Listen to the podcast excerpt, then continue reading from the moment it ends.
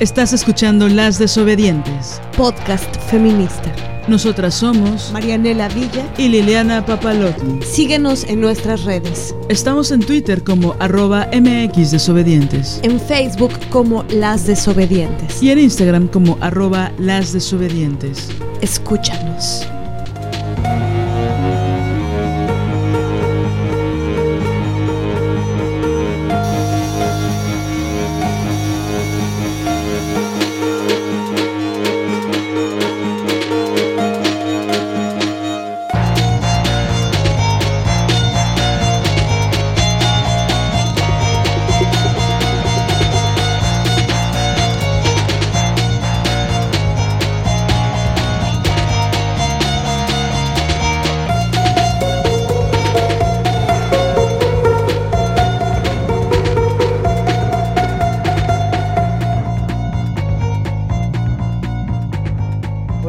Ya estamos de regreso en un episodio más de Las Desobedientes. ¿Cómo están? ¿Cómo están? ¿Cómo estás? ¿Qué estás haciendo? Deja ya esos trastes, ya, ya, ya, ya, ya, ya, sótalos, ya.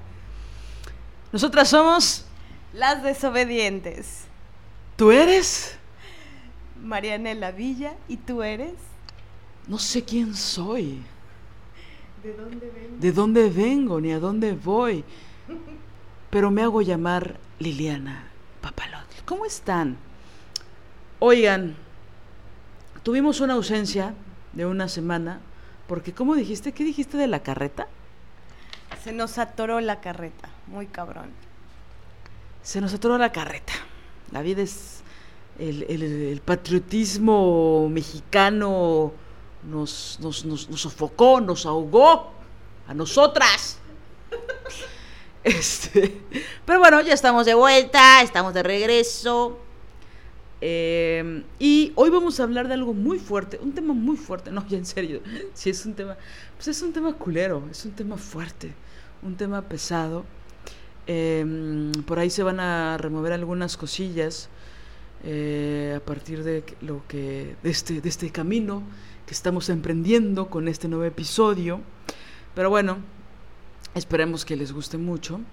Y eh, pues nada, siempre agradecer a todas las compañeras que comparten los links, que comparten las publicaciones que hacemos promocionando el episodio. Eh, les agradecemos muchísimo sus comentarios. Eh, por ahí luego nos cuesta trabajo contestar todos, pero, pero muchas, muchas gracias. les agradecemos mucho y pues bueno, eh, nos gusta muchísimo que comparten, ¿no? Todos los episodios, ¿no?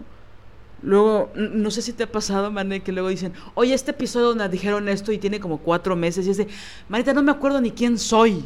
¿Cómo me voy a acordar? no, pero es padre porque pues regresamos, ¿no? A esos episodios y los escuchamos y ya decimos, ah, ya sé qué quiso decir Guadalupe con, con eso que nos dijo. Pero bueno, ¿de qué vamos a hablar, Marianela Villa?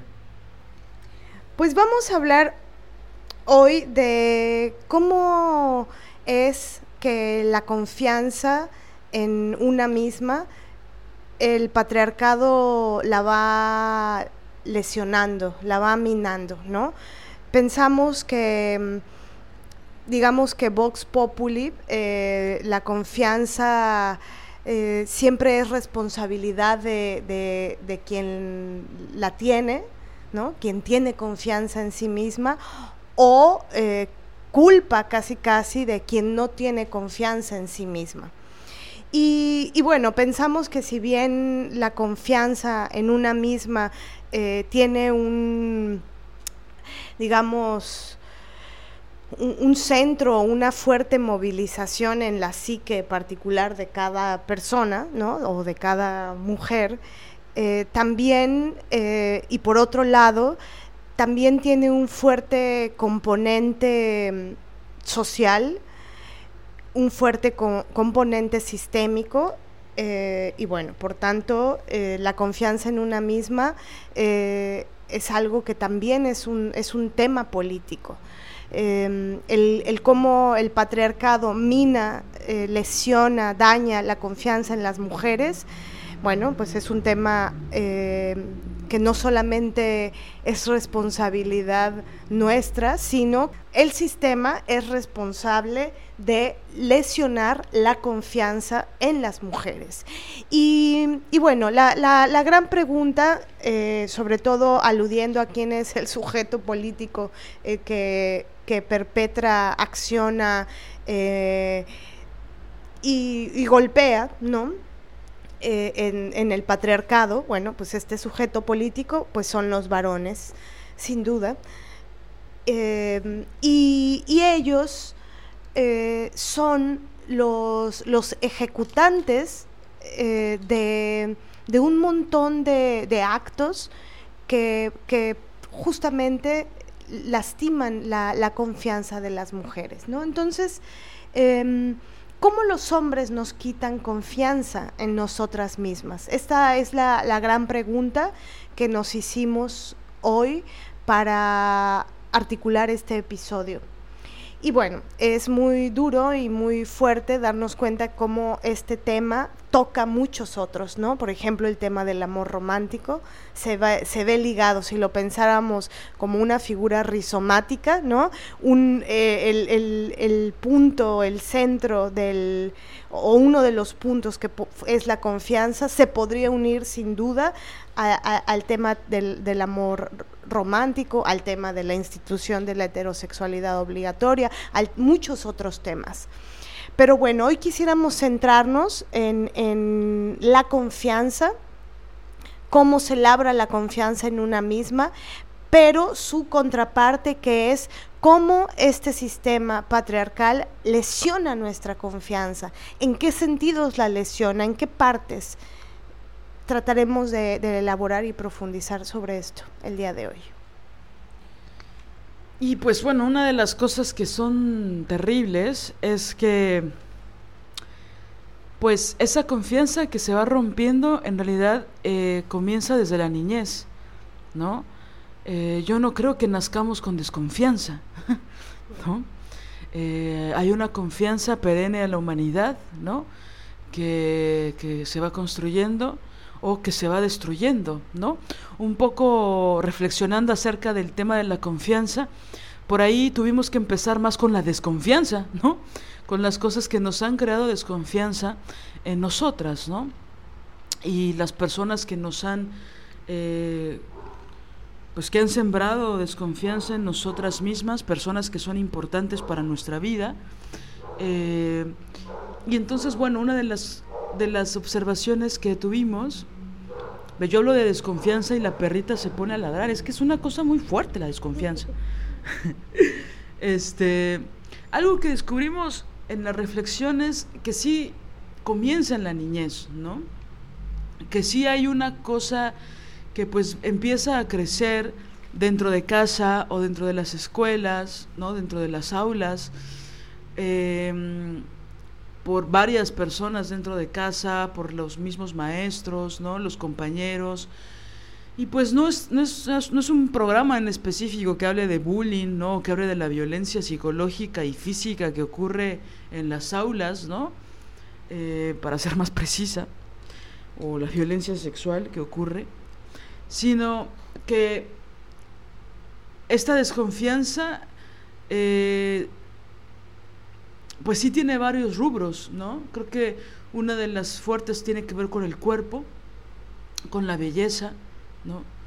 Con el cabello, con cómo es tu cabello, pero bueno, con la belleza, con los cánones de belleza, si tus ojos, si tu, si tu boca es de cierta forma, si tu nariz, eh, por supuesto el color de tu piel, tus facciones, o sea, hay una gran, empieza la desconfianza en una misma desde todo lo que conlleva al cuerpo. Y esto desde la niñez, por supuesto, esto se incrementa de forma encabronada en la adolescencia, ¿no? Y nunca para, nunca para hasta que nos morimos, ¿no? y, estás ahí con tu cuerpo, ¿no? Sin, sin, sin vida, sin alma, bueno, para las que creen en el alma, estás ahí y, alguien dice, la maquillaron mal, ¿no? O sea, nunca descansan las mujeres, nunca descansamos ante la presión de la belleza, ¿no?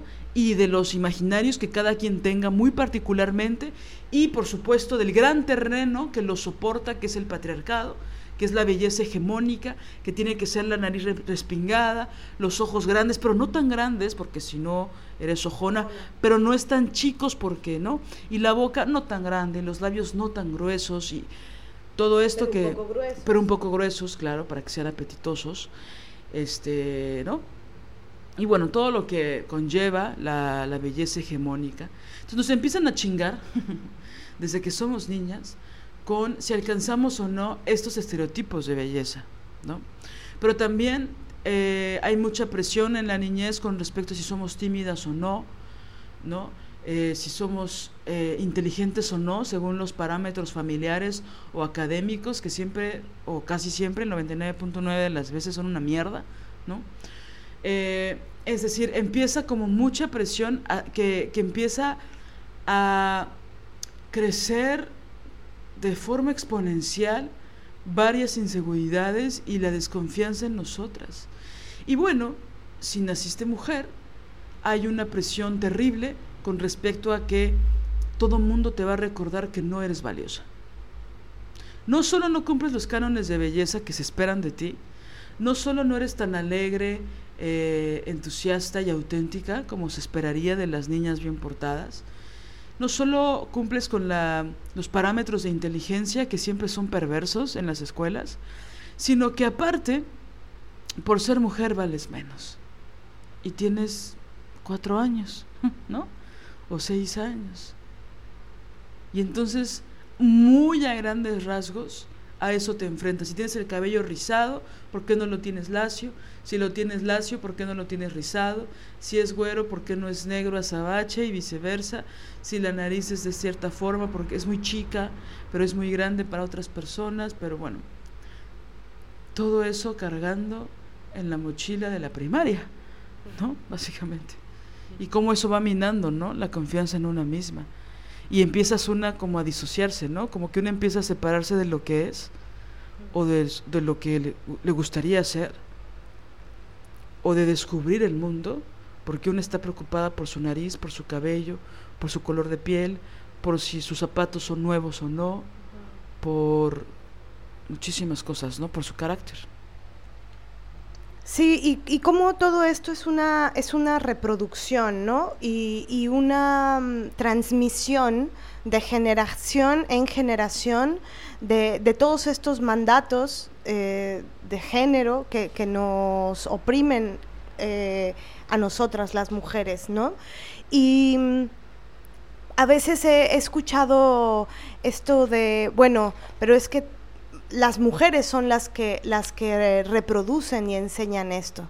Son las mujeres las que transmiten el tienes que ser de este modo, tienes que ser de aquel otro, ¿no? Es decir, son las mujeres las que, las responsables o las culpables, porque siempre es culpígeno el asunto, nunca de responsabilidades, ¿no? Este, religiosa la onda. Eh, son las mujeres las culpables de reproducir y transmitir eh, estos mandatos. Pero a ver, eh, por eso yo cuando, cuando escucho eh, lo del matriarcado, eh, que una vez un, un, señor me escribió diciéndome que, que, estaba leyendo mucho de patriarcado y de matriarcado también, y así subiendo el tono, por eso lo subo, porque, ¿no? Era como, a ver, es que no, no hay una sociedad que, que, se, que se beneficie, por más que eh, nazcamos en una familia en la cual hay muchas mujeres y estas mujeres eh, han sido oprimidas por ser mujeres y han sido golpeadas por lo mismo, por haber nacido con el sexo con el que nacieron, ¿no? Por haber nacido mujeres, bueno, hay una transmisión pedagógica sistémica que las mujeres aprenden, ¿no? Y que tiene que ver en gran medida con, con, la misoginia. Te enseñan a odiarte a ti misma.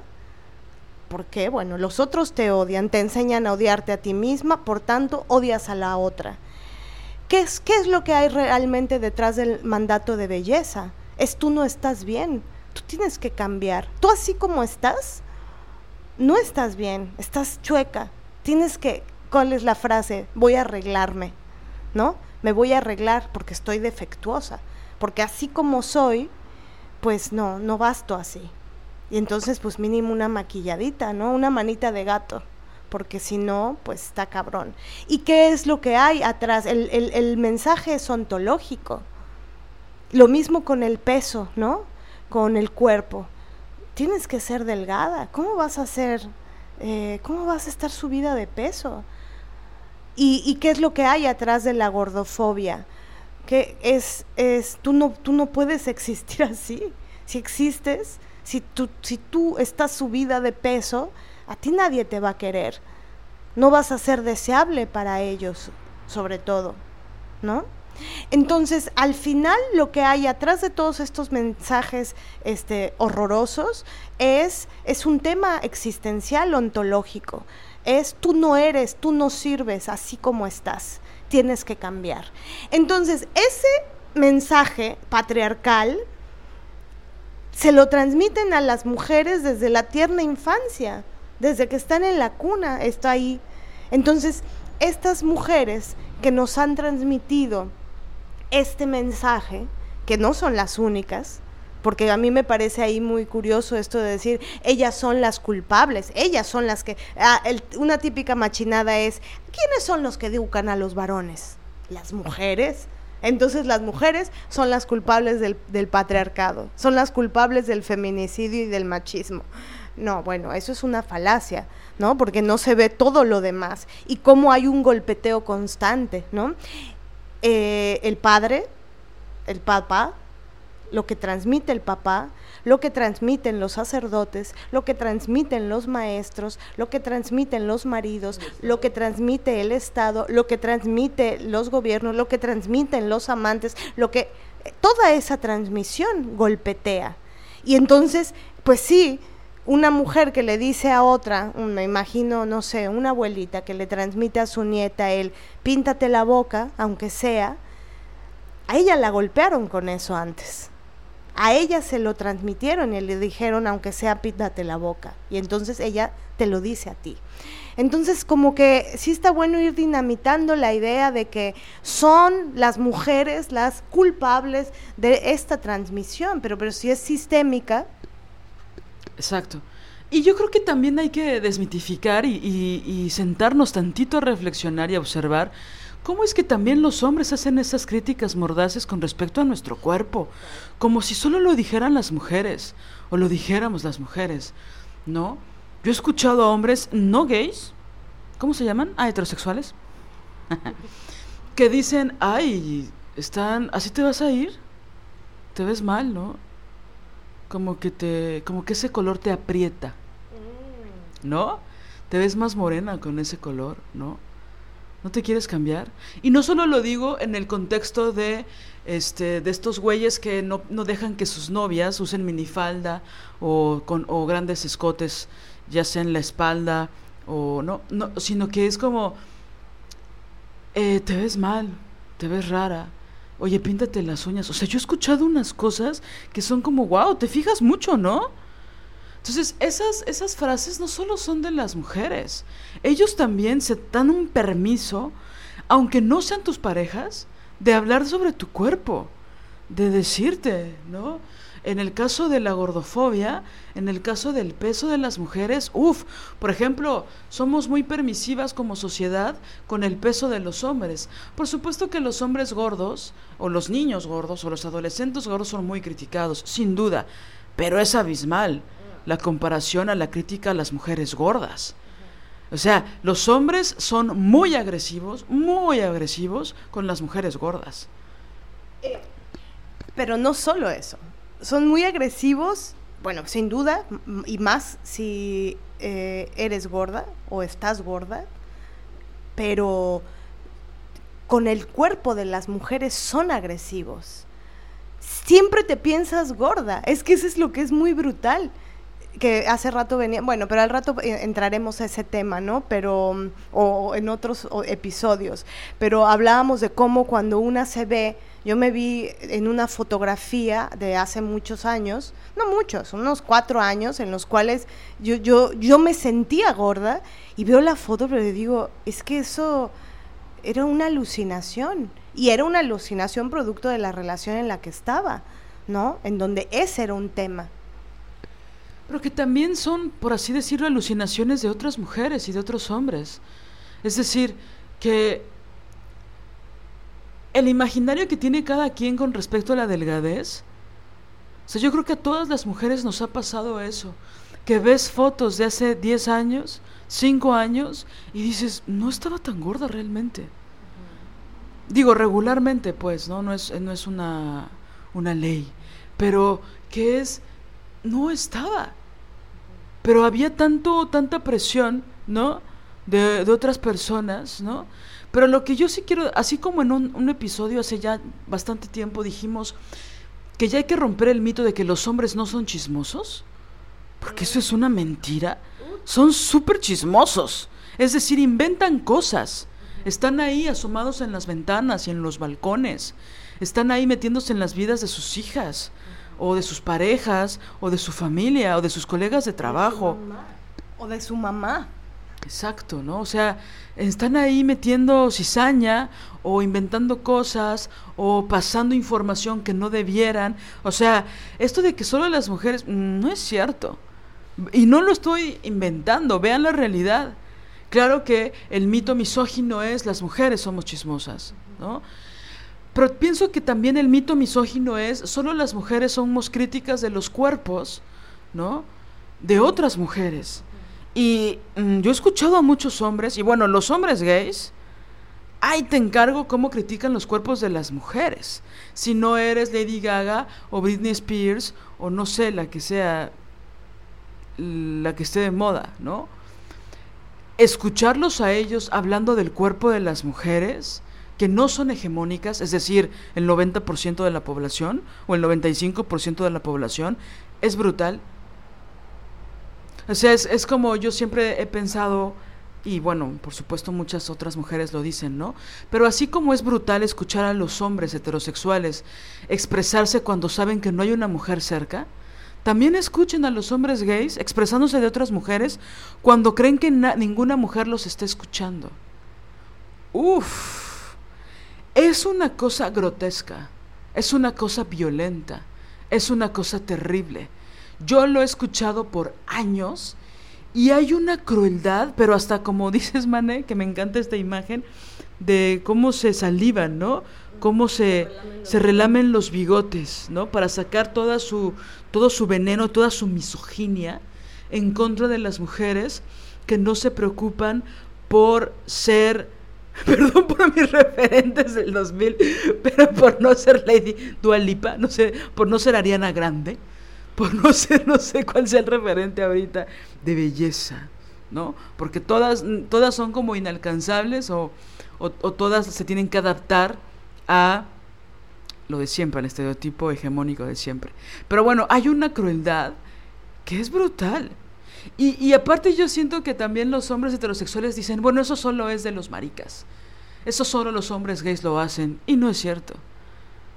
No es cierto. Yo he escuchado cosas terribles, me han contado cosas terribles, amigas, conocidas mías, he escuchado en conversaciones con otras mujeres la crueldad con la que los hombres se expresan del cuerpo de las mujeres, que es, bueno, aparte de que es muy cavernícola, es una tortura psicológica muy brutal, ¿no? Y creo que ya hay que, si no lo hemos hecho consciente, ya es momento de hacerlo porque eso, hablando de la confianza en nosotras mismas, es terrible. Ya llega un momento en que nada te gusta de, tu ropa. No importa si es viejita o es nueva, ¿no? Te ves en el espejo y ya nada te gusta. No te gusta quién eres. Y eso no solo se queda en el plano de lo físico. Eso empieza a crear estragos con respecto a tu propia identidad. Que cuando empiezas a seguir el camino, de algo que te dijeron con respecto a tu aspecto, tu cabello o tu subida de peso o tu, ¿no? Es qué cosas dejaste de hacer a nivel ontológico o a nivel profesión o a nivel relaciones humanas porque te sientes fea o te sientes gorda o te sientes, ¿no? Nada. Te sientes nada, ¿no? parece que la tarea, y, no quiero decir que, que, no muchas mujeres inciden en eso. Pero pienso que todos los reflectores se van en contra de las mujeres que son crueles. Y dejamos de ver la crueldad que hay en los hombres, porque la crueldad de los hombres contiene muchísima misoginia y muchísima normalización de esa misoginia. Entonces se espera, ¿no? Ahorita lo que decías, Mané, de las, las mujeres son las que educan a los machos, ¿no? Que este es el típico argumento machín. Sí, pero las mujeres, las madres que educan a esos hijos con una visión patriarcal, que no es matriarcal, no se benefician de esa opresión. Jamás se benefician. Sí, justo era lo que quería decir de, el supuesto matriarcado, ¿no? ¿Dónde está esta comunidad este, de mujeres que, se benefician de la opresión de alguien más? A ver, si el patriarcado es un sistema, ¿no? En donde unos señores, los hombres del mundo, se benefician de la opresión específica de las mujeres, ¿no? Que ejercen sobre las mujeres, el sistema que ejerce sobre las mujeres. Entonces, el matriarcado tendría que ser un sistema de opresión, ¿no? Que se beneficiara de, de ellos.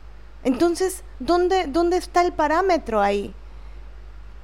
Nacer en una familia eh, de puras mujeres o donde hay puras mujeres, habría que ver por qué no están los hombres primero, ¿no? Por qué, pasó ahí? Por ejemplo, en la, en la mía, pues no, padre no había, pero es un hijo de la mierda hasta la fecha padre ausente de dos de sus hijas, no se hizo responsable económicamente, ha golpeado, amenazó a mi madre de varias maneras, incluso con hacernos daño a nosotras. Entonces, la, la, comunidad que éramos se cerró y, quedó sin varones, pero de principio porque muchos de ellos, bueno, en este caso él, pues salió de, de, esta, de esta familia, bueno, nosotras nos llamábamos comunidad, de esta comunidad que éramos.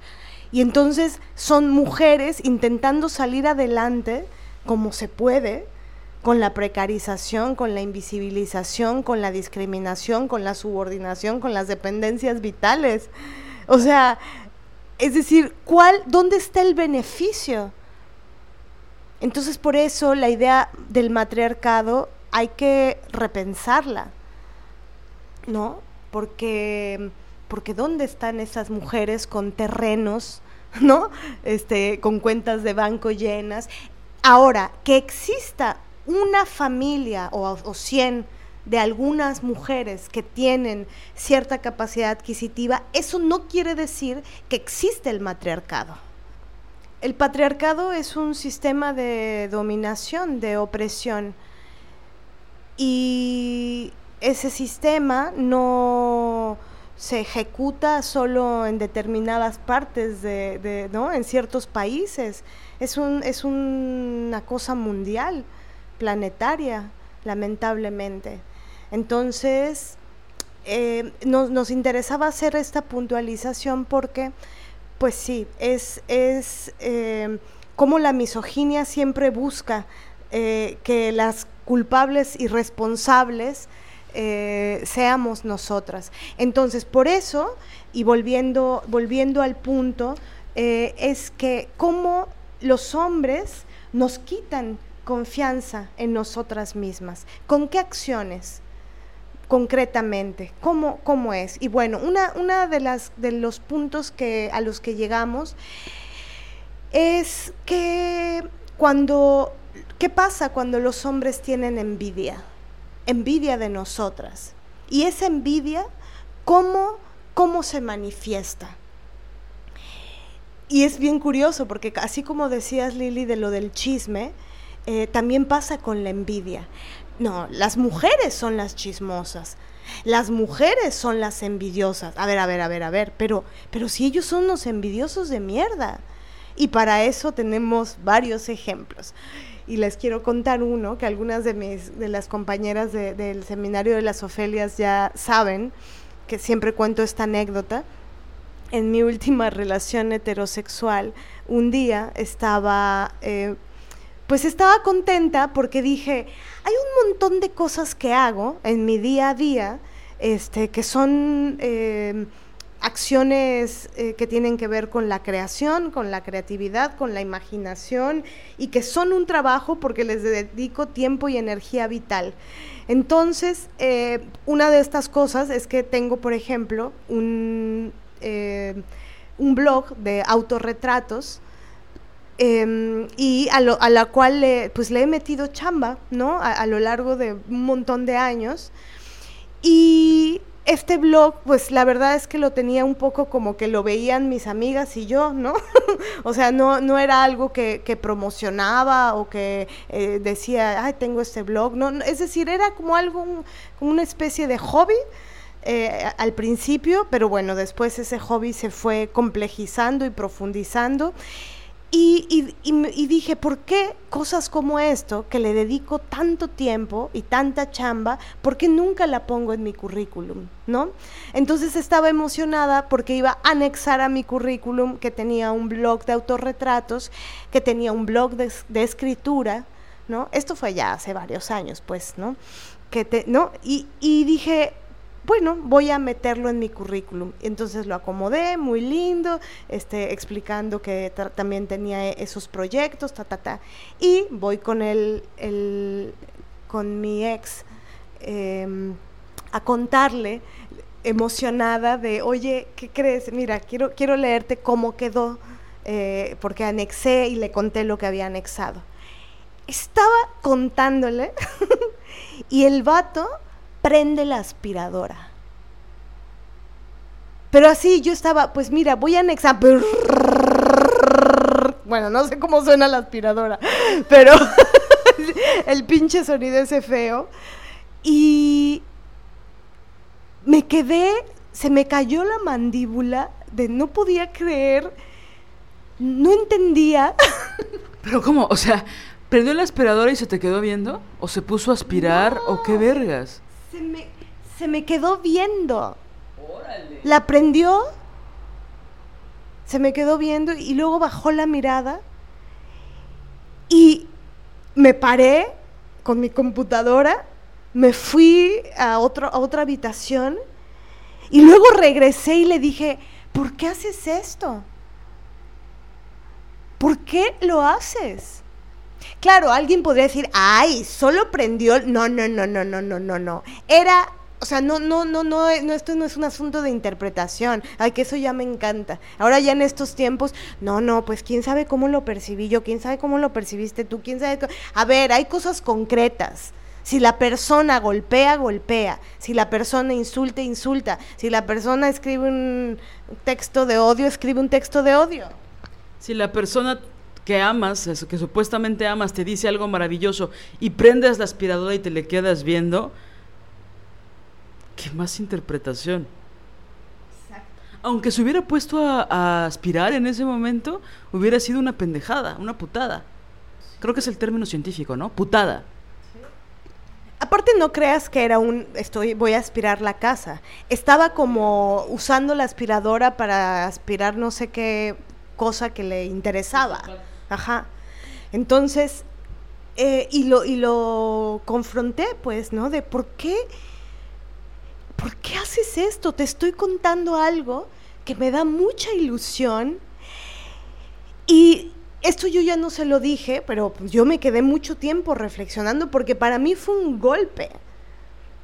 Yo no podía comprender, porque aparte el tipo, un tipo con éxito, con lana, con trabajo, con... Es decir, tenía lo que quería. Pero, pero le enfurecía. Era envidia. Era envidia de que tengo una eh, capacidad creativa este, amplia. Y no solo soy actriz, sino que aparte escribo, y no solo escribo, tomo fotos chingonas, y no ¿sabes? O sea, era el emputamiento de me da coraje que, anexe eso en su currículum. Entonces, no la voy a escuchar prendiendo la, aspiradora. Oye, qué bueno que tenía una aspiradora en una sierra eléctrica, el culero. Oye, ahorita pensé, que esto de la envidia de los hombres también pasa que podría que este pendejo pudo haberte dicho en una semana o a los dos días, ¿sabes qué pensé? Voy a hacer un blog de fotos, de autorretratos y de escritura. ¿Sabes? Se me acaba de ocurrir. O sea, lo, he pensado, ¿no? Y voy a hacer, y pues ya metí una beca. Y este, ya le hablé a tres especialistas en autorretratos, ¿no? Y pues voy a iniciar mi proceso para yo volverme fotógrafo también. ¿Sabes? Porque también hacen eso. No solo sienten una envidia, pero aparte es, es esta cosa de les caga darse cuenta que no son el centro del universo. Les caga pensar que eso no es verdad que es una pinche mentira. Hoy estamos con unas groserías, maestra Villa. Ya nos deschongamos. Es que Veracruz es una cosa muy fuerte. Ches perros, no, ya. Ches mierdas de culeros. Es que, ¿sabes qué? Pienso en todas las mujeres maravillosas que me han rodeado y que un pendejo me que trefe pocos huevos, les ha arruinado la existencia por tantos años, me pone de muy mal humor, ¿sabes? O sea, veo a mujeres fascinantes, guerrerísimas, con talentos descomunales, y que no solo eso, sino que descubrieron su talento, ¿sabes? Es decir, todas las mujeres tenemos talentos, no solo uno. Dije talentos, sí, tú también, la que dijo yo no tengo ningún talento también, chinga. Tienes, a lo mejor no lo has descubierto. Tenemos un chingo de talentos, ¿no?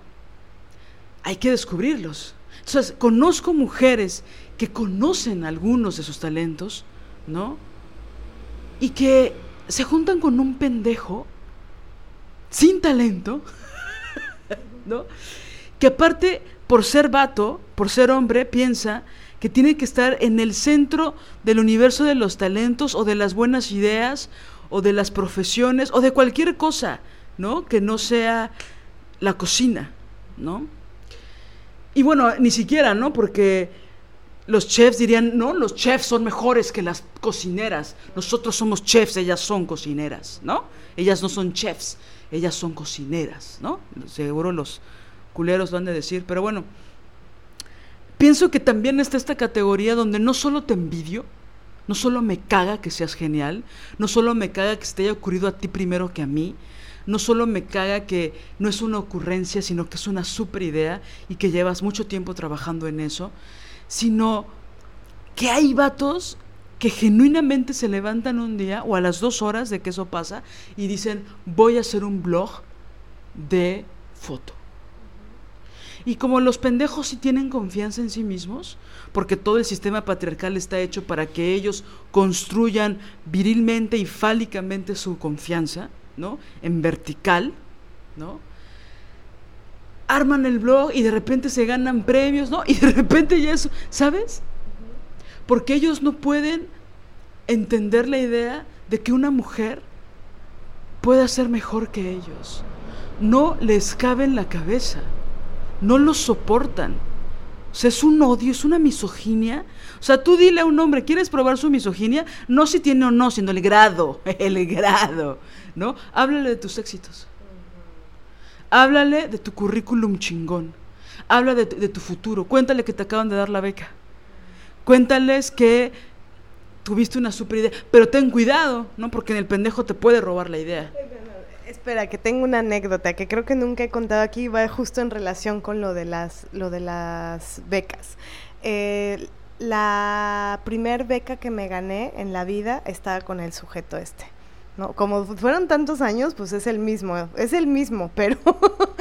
No, ya leeremos su episodio de, de, denuncia. Un pequeño episodio. Un pequeñito episodio. Un colocho episodio. bueno, este... Mm, eso es una referencia de... que todas las teatreras ya entendieron, pero bueno. Em, me gané la primer beca y, y el güey, estaba, estaba con, mi mamá, estaba mi mamá, el güey y yo, eh, y una amiga llamó para decirme que me la había sacado. Solo que en esa ocasión ella había aplicado también. Entonces yo estaba hablando con ella y mi mamá se acercó como a la bocina a decir, mi hija, tú también te la ganaste. Pero yo ya sabía que no. Y entonces yo le hice así un gesto como de, ma, ¿no? O sea, como de, mami, no manches, prudencia. bueno, y ya, yo seguí hablando con mi amiga muy chingón, ella me felicitó, estaba muy contenta, ta, ta, ta. Colgué y mi mamá dijo, pues a festejar, vamos a cenar, este, te ganaste la beca. ¿Y qué crees? Pues el varoncito estaba molesto. Tengo una duda. ¿Viste que se le cayeran los huevitos abajo del teléfono?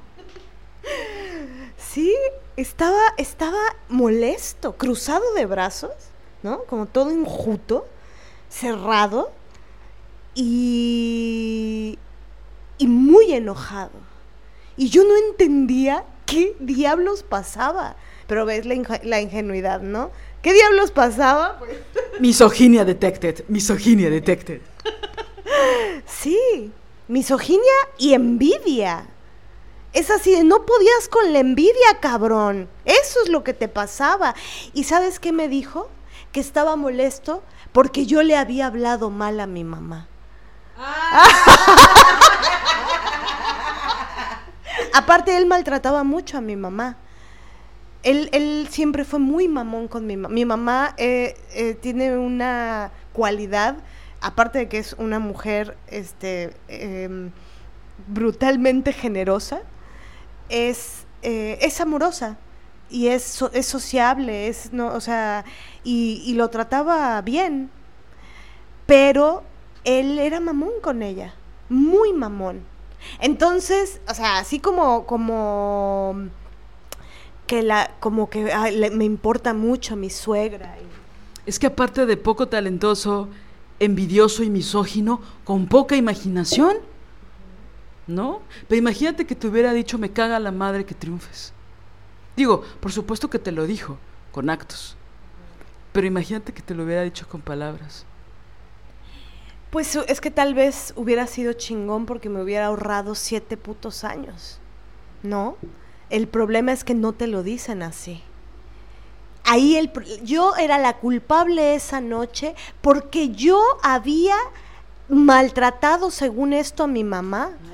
Y después fue muy chido. Yo con mi mamá tengo una relación chingoncísima. Y hablamos a profundidad y yo le dije, oye, ma, ya así en la noche, ¿no? Ya me, salí del cuarto y le dije, oye, ma, perdón, te hablé mal, es que este güey este, está muy, está molesto, que porque te maltraté. ¡Ay, no mames! Y me ella misma me dijo, ay, está emputado porque te dieron la beca. Eso es lo que pasa. No me maltrataste, me, solamente me dijiste no seas imprudente, porque por lo que había pasado. Y también ahí cómo te empiezan a jugar el gaslight, ¿no? El, eh, tú maltrataste a tu mamá, por eso yo estoy molesto. Y mi mamá me dijo, mm, no me maltrataste. Pero bueno, esa fue una, la primera beca. ¿Y qué crees que pasó años después en la segunda beca que me gané? Prendí la licuadora. No, le mandé un mensaje diciéndole, este, pasé a audicionar. Mensaje leído, mensaje no respondido. Pasó una hora, yo andaba de gira en, no me acuerdo con qué obra, este, pero no estaba en la ciudad, pasó una hora, dos horas, tres horas, cuatro horas, nunca me respondió el pinche mensaje, diciéndole que había pasado a audicionar. Eso fue el primer golpe. Segundo golpe, voy a la audición, eh, nos fue bomba, íbamos una amiga, una amiga me iba acompañando y yo, o sea, me fue muy bien, muy, muy bien, de esas audiciones que sales y dices, no, sí, o sea, sí me, me, van a becar, yo creo que sí, ¿no? Salí muy orgullosa, muy contenta sobre todo que di todo lo que pude. Llego y el güey estaba viendo la tele, mi amiga y yo llegamos súper felices, agotadas pero felices, y llegamos con una botella de vino este, ah, no, no, no, había una botella de vino en la casa y entonces pues yo quería abrirla para que celebráramos que, había sido un buen día. Todavía no me daban la beca. Bueno, ¿qué crees que él hizo un gesto así, con la mano de celebren? O sea, como... Es que no sé cómo explicarlo, pero Con desdén, como cuando empiezas a quitar este, los moscos, ¿no? Así como quitar un mosco que te está molestando de tu taza de té. Perfecto, así, así es el gesto, ¿no? Y, y dijo, festejen, festejen ustedes. Y pues yo le dije, pues mi amiga me vio, ella ya sabía, yo ya estaba ahí en, en, los últimos dos años ya reflexionando muy a profundidad con el feminismo a megatope. O sea, yo ya sabía que, que pronto tenía que emprender la retirada, pero todavía no, no lo podía hacer, ¿no? Pero mi amiga me vio, así como se me hizo el corazón en mil cachitos, este, sí bebimos algo y ella se fue. ¿Sabes qué estaba haciendo el güey? Esto es lo más este, maravilloso de la anécdota, maravilloso, es decir, es que horrible. Él había estrenado una obra y le habían hecho una entrevista a Canal 22. Entonces él estaba viendo la entrevista de él mismo en Canal 22, pero no solo eso, estaba grabando la televisión con su celular. ¡No! Y lo peor de todo es que en la entrevista estaba hablando de la importancia de que la violencia de género y la chingada. No te puedo, no puedo creer eso. Frente a las cámaras son feministas y dentro de su casa no, no te creo, Mariana, le estás mintiendo. Eso fue cuando la audición y esto no es todo, porque luego vino cuando me dieron la beca el segundo golpe fue esta vez, ¿no? De festejen y él filmándose a sí mismo. Y la tercera, eh, él me llamó, o tuvimos una llamada telefónica, le dije, este, me becaron, me dijo, ah, muchas felicidades por teléfono. Ya, él estuvo todo el día en su rollo, yo en el mío, y en la noche llegué a la casa y nos vimos. Y yo llegué como de, contenta, ¿no? ¿Y tú crees que se acercó y me dio un abrazo o un beso y me dijo felicidades. Me vio, me saludó como normal, se dio la vuelta, se empezó a hacer sus cosas, no me felicitó, no me dijo nada, no mencionó el asunto de que me habían becado.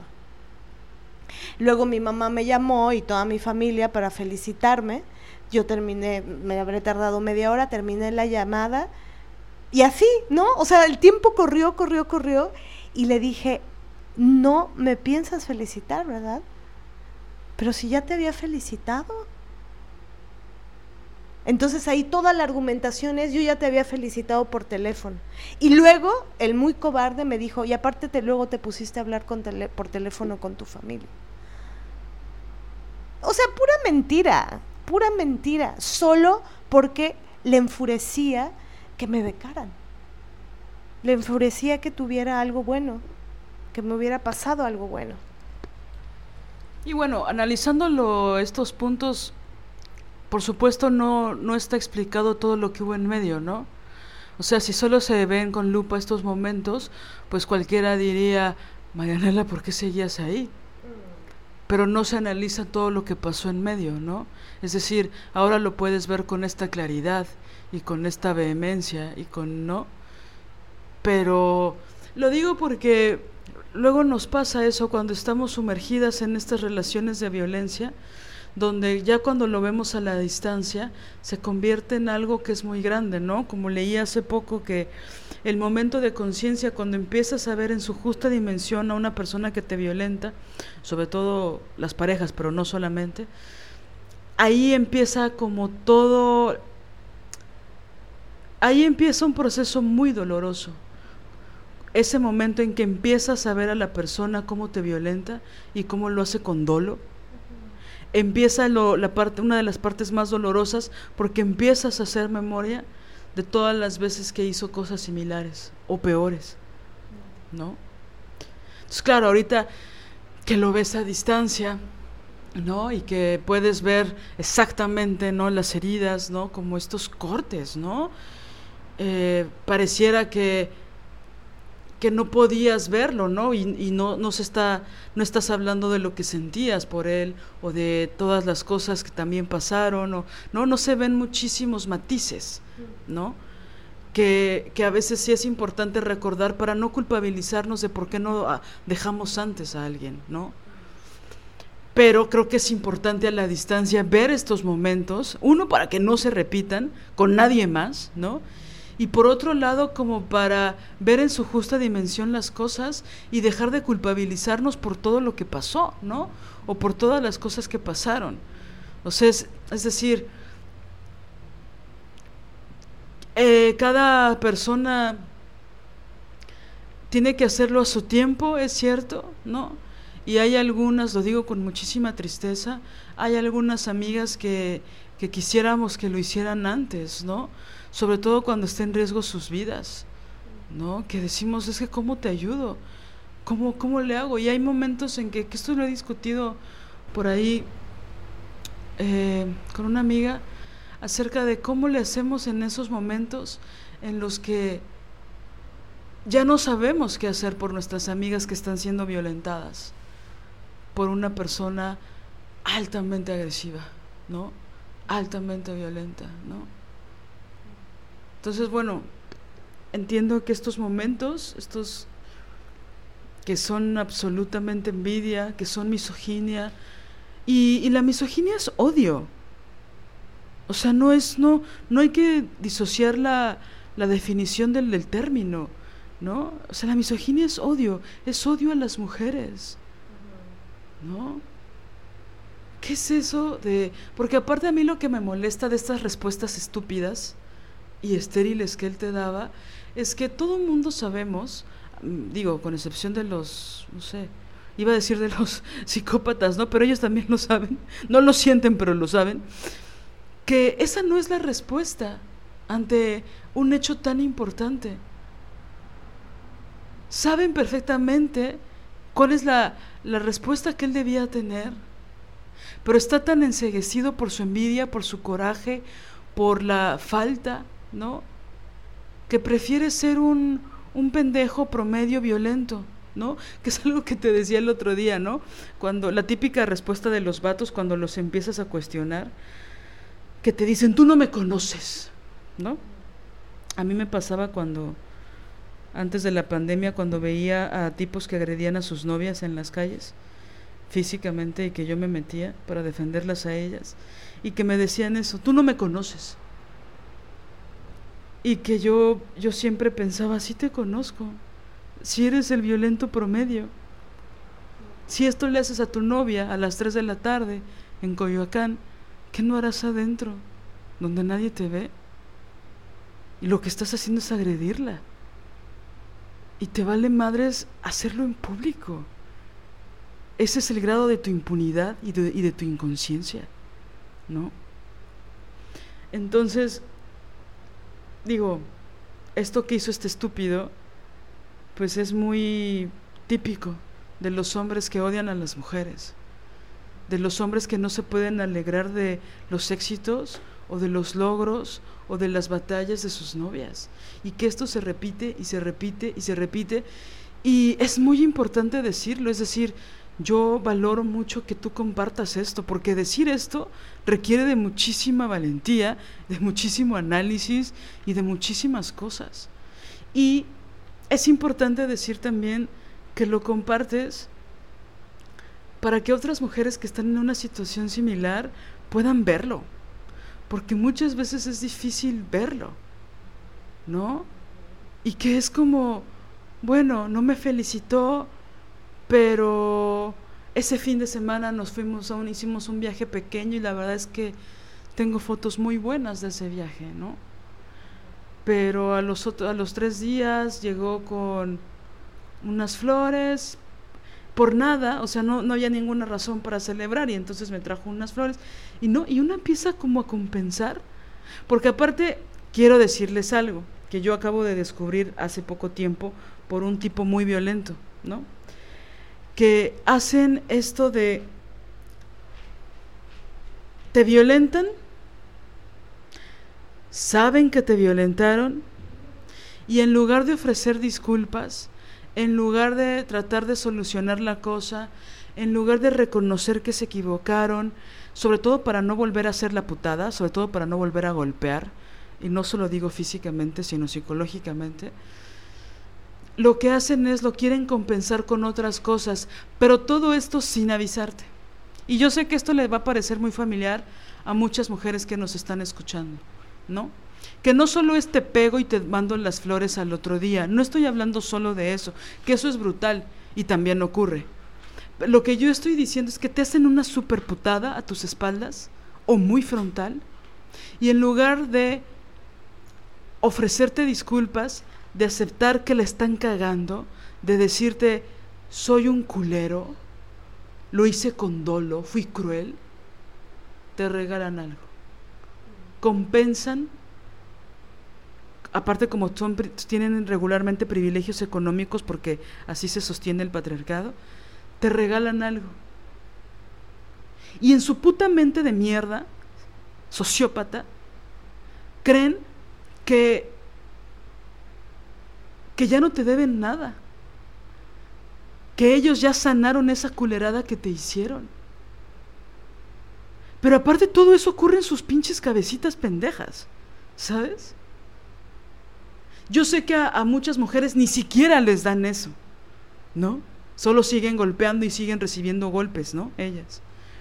Pero esto ocurre, ellos son incapaces de reconocer que son unos mierdas, aunque lo sepan. Porque, por ejemplo, este imbécil del que estás hablando es un hipócrita encantador. Él se hace el chingón con las demás personas, con las demás mujeres y hombres.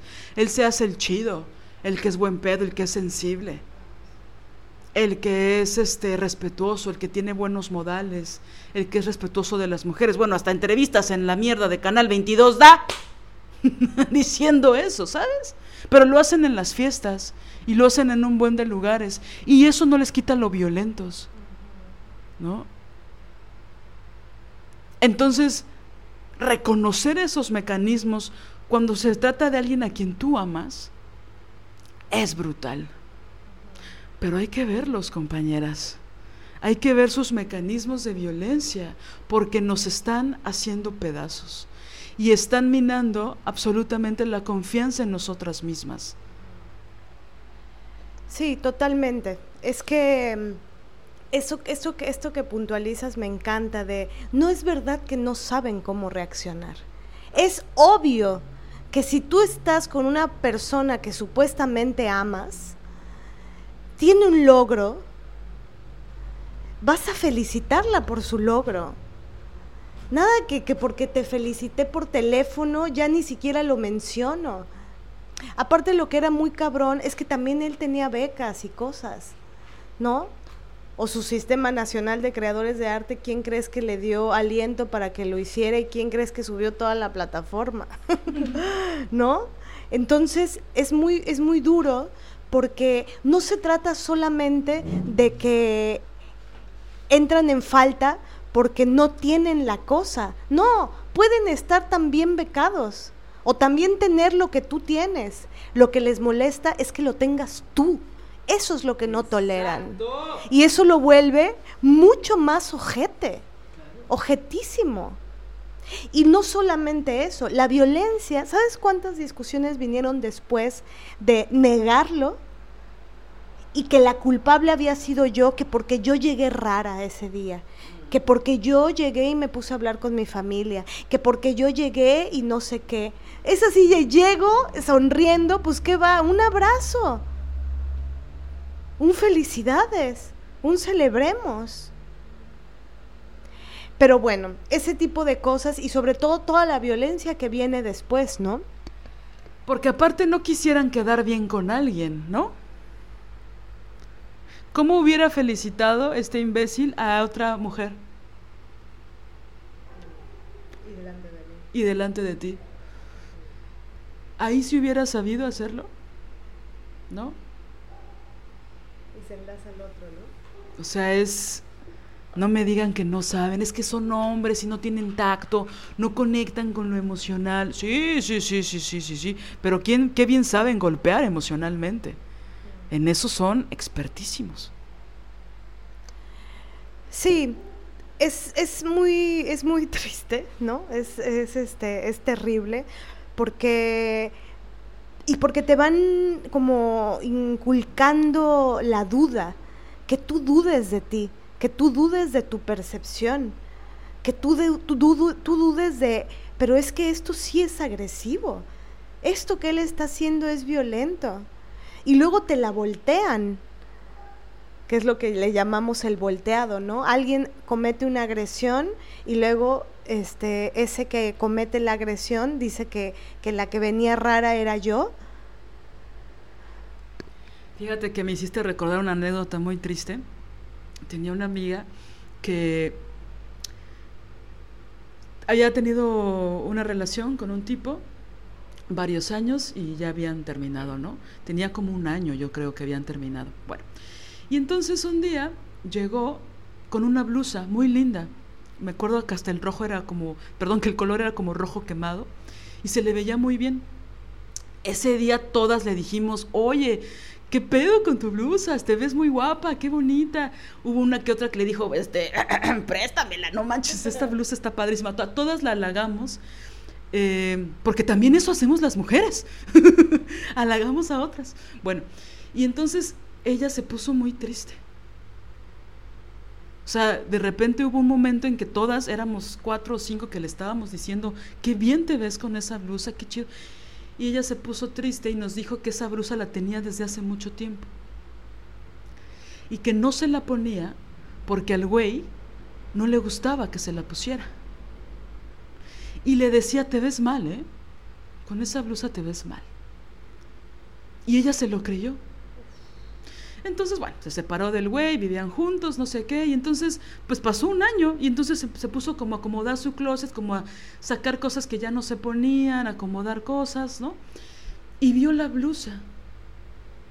Y puf, ¿no? Se le removieron muchísimas cosas dolorosas, ¿no? Y dijo, me la voy a poner. Y entonces que recibiera tantos halagos, ¿no? Fue brutal. Porque una realmente cree, se cree esas mentiras. No, no creo que puedas. No te ves bien. No creo que te den la beca, ¿eh? No creo que te den el trabajo. ¿Para qué vas ni te van a dar el trabajo? ¿No? O sea, nos dicen cosas horribles. Y siempre como disfrazadas de otra cosa, siempre disfrazadas de preocupación, siempre disfrazadas de no me gustaría que hicieras en ridículo, siempre disfrazadas ¿no? Cuando solo son sus pinches inseguridades de esos güeyes y pues una idea constantemente de rompernos la autoestima. Y no solo ocurre en las parejas, los, los familiares también hacen eso, ¿no? Los que te dicen, pero ¿por qué vas a estudiar eso? No creo que tú seas buena para eso, ¿no? Yo, yo te veo, ¿no? que es así súper subjetivo, ¿no? Bueno, yo diría objetivo, ¿no? Pero subjetivo que te digan, no creo que seas buena para algo, cuando nunca lo has hecho antes.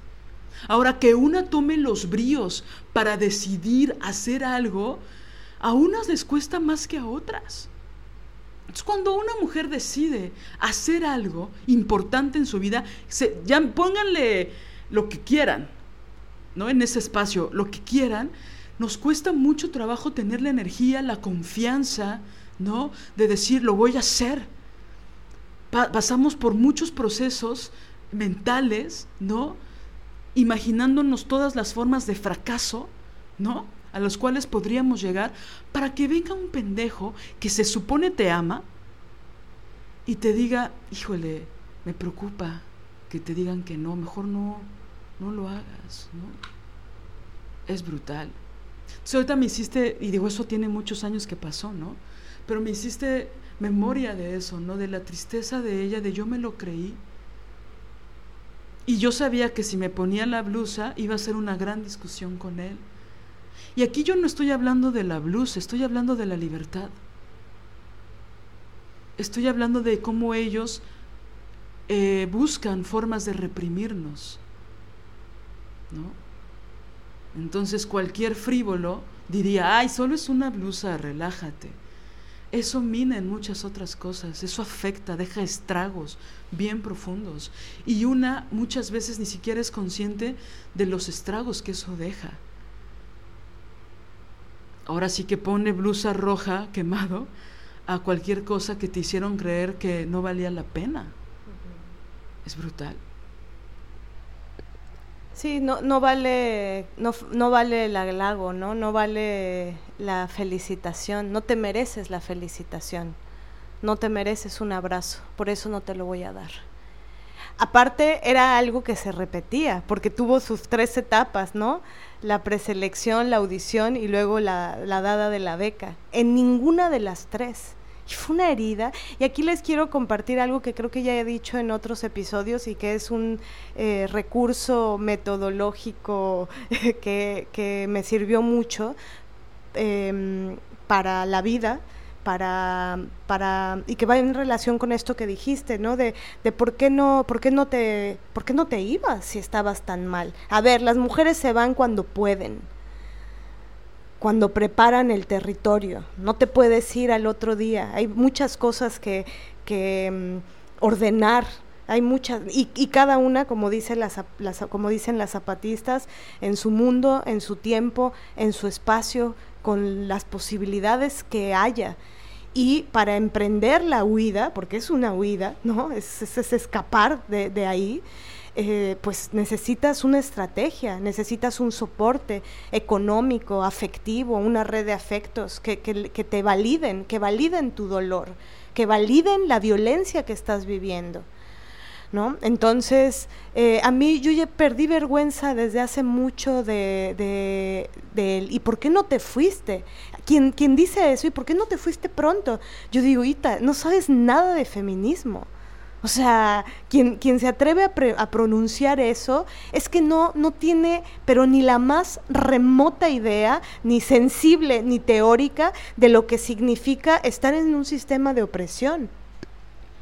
Y además es alguien que nunca se ha ido. Porque alguien que se va no dice esas cosas.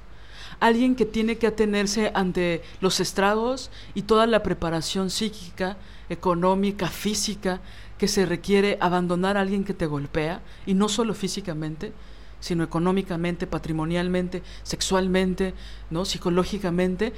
Alguien que se ha ido, que ha pasado por ese proceso, no te dice esas cosas. Y probablemente, muy probablemente, soporte y tolere muchísimas cosas también. Entonces, sí estoy de acuerdo en que no tiene ni la más mínima visión de feminismo, pero tampoco ha tenido la valentía para decir que no. ¿no? O sea, cuando una critica a otra desde ese lugar, que es como, a ver, repasa un poquito, autocrítica, ¿no? ¿Tú cuántas veces te has ido? Ya ni siquiera de una relación violenta, sino de un trabajo donde te hacen mierda, ¿no? Porque requiere un chingo de... dejar un trabajo que te da una estabilidad económica, por muy mierda que sea, requiere de muchísimas cosas, de un proceso psíquico importante dejar eso, ¿no? Es fuerte. Entonces alguien que te dice, ay, ¿por qué no renuncias? Si te tratan tan mal, ¿por qué no te vas? Porque hay muchas veces que aunque tengas la parte económica, que es raro, pero aunque tengas protegida esa parte, a nivel psíquico, a nivel emocional, requieres de muchísima fuerza y sin duda de una red de apoyo importante que esté ahí al pie del no medio esté, no te diga que esté, no, no, no, no, que esté. Que tenga presencia real. No cuando medio se acuerda. No, no, no, presencia real. Una red de apoyo a las 2 de la mañana cuando entras en una crisis porque genuinamente no sabes qué hacer y tienes mucho miedo. ¿No? O sea, a las 2 de la mañana o a las 5 de la tarde porque eso no tiene como horario, ¿no? Entonces, por ahí hay que cuestionarnos, ¿no? Las veces que hemos pensado o que hemos dicho eso, ¿no? Porque es brutal, porque ese tipo de frases son en las que una piensa cuando está desistiendo, ¿no?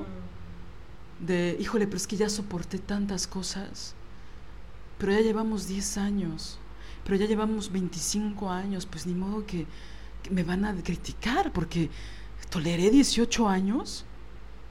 ¿Por qué ahorita de repente ya algo, no? Y aparte te empiezan a decir, ¿no? Uy, eso fue tan fuerte. ¿Y los otros 18 años que soportaste? Pues es que hoy dije, basta. Hoy ya no. Hoy ya estoy en un proceso mental distinto. Tengo una fortaleza mental que hace cinco años no tenía o que hace un año no tenía y que se fue construyendo, ¿no? Creo que hay que cuestionar, ¿no? Esa crueldad, ¿no? Sí, y bueno, y también esto mm, se pone en relación con esto que decías de, de mm, que buscan romperte la cabeza. E, es que los, los brazos, los tentáculos más bien que tiene la misoginia son tantos, ¿no? Y, y en verdad que, que, sí creo que hay un placer en ellos de, de verte hecha pedazos, de verte rota, hasta que logren romperte. Con estas, estas tres anécdotas que les cuento, yo, porque fueron discusiones y discusiones al respecto. ¿no? Ah, y algo que les quería decir, este recurso metodológico que implementé eh, y que lo usamos eh, en, en, el seminario de las Ofelias en un momento, que es el frasco de las heridas. ¿No? Yo lo que comencé a hacer una vez que el güey hizo algo y yo estaba trabajando durísimo, en, estaba escribiendo un texto justamente del seminario eh, y me enteré de algo que él había hecho, que, que en mi... Eh, digamos, en mi estructura o en mi mundo, de, en, en, la construcción de mi ética, era algo que yo no, que, era muy doloroso, ¿no? Eso no, no quiero entrar al tema ahorita de, de, eso, de lo que pasó, pero bueno, yo estaba escribiendo un texto, me enteré de esto que él hizo, yo no me podía en ese momento detener a entregarle mi tiempo y mi energía y, vital, ¿no? A, a, a enfrascarme en una discusión y entonces lo que hice fue enfrascar la herida. Este, como no me podía detener en ese instante, lo que hice fue tenía un frasco junto a mi computadora, un frasco vacío. Entonces escribí en un papelito lo que lo que había sucedido y lo doblé y lo metí. Ese frasco se llenó. Se fue llenando de heridas solo relacionadas con lo que él hacía heridas que iba, como dices, ¿no? Este, cortes que iba, que iba eh, ejecutando el güey. Y, y, cuando, cuando dudaba de mí, sacaba todos los papelitos y veía todo lo que había pasado, porque es muy grave la, como la memoria selectiva, ¿no? Eh, te quedas con lo bueno, te quedas con el, pues la migajita ahí de amor que te dan, ¿no? El cariñillo ahí, este, y, y cuando dudas, cuando dices, bueno, tal vez no, tal vez sí debería luchar un poco más, tal vez va a cambiar, tal vez, este, bla, bla, bla, sacaba del frasco de las heridas todos los papelitos y ahí me daba cuenta de putada tras putada, tras putada, tras, putada que hacía el cabrón. Y me ayudó enormemente para, para emprender la, la huida cuando, cuando pude, cuando hizo una última y dije, ahora sí, aquí tengo, la tengo, este, es evidente y que fue una mentira final que me echó, ¿no? Que la, descubrí y entonces, pero a lo, a lo, que voy es, es muy rudo el cómo eh, te hacen desconfiar tanto de ti misma que empiezas a dudar de si lo que estás viendo es real, si estas agresiones son reales, Capaz tú estás exagerando, capaz tú, no estás viendo, o tal vez estás siendo muy dura con él, ¿no? Porque así hasta allá lo llevan. Eres tú la loca, eres tú la que grita, eres tú la que está molesta. Ajá, güey, ¿y qué haces tú? Y en esta anécdota es, me gusta mucho contarla porque es putazo tras putazo tres de una misma cosa, de un mismo tema. O sea, ni siquiera por, por, este, ahí campechanearla, ¿no? De, bueno, ya, pues aunque sea la voy a felicitar porque ya tuvimos dos pedos anteriores por eso, ni así. Y eso se enlaza con el siguiente punto que analizamos de cómo a los hombres les gusta...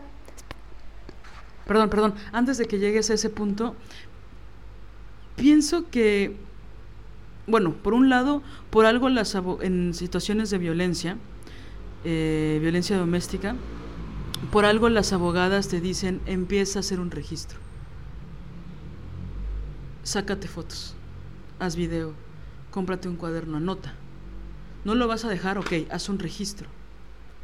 Para que cuando tengas la fortaleza que necesitas para demandarlo, para denunciarlo, para dejarlo, tengas todas estas pruebas.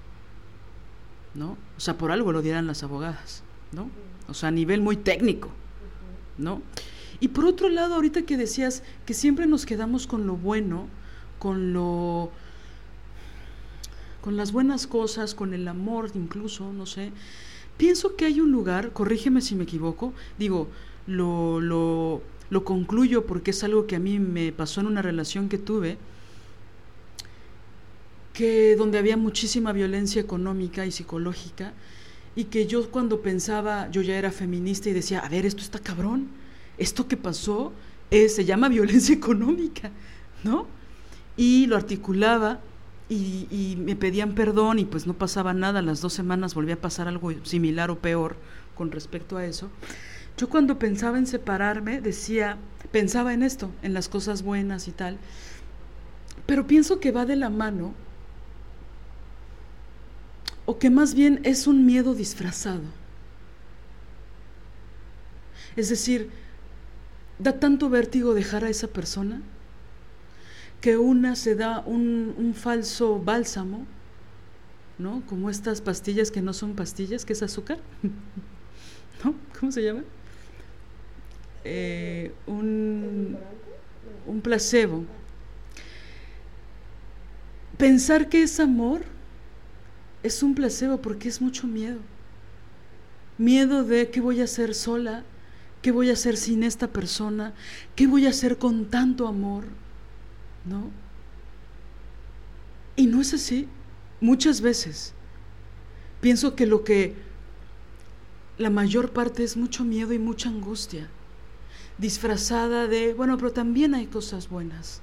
Bueno, pero también me llevó el café la vez que, bueno, pero esa vez que estábamos ensayando, llevábamos horas y trajo las empanadas, pues bueno.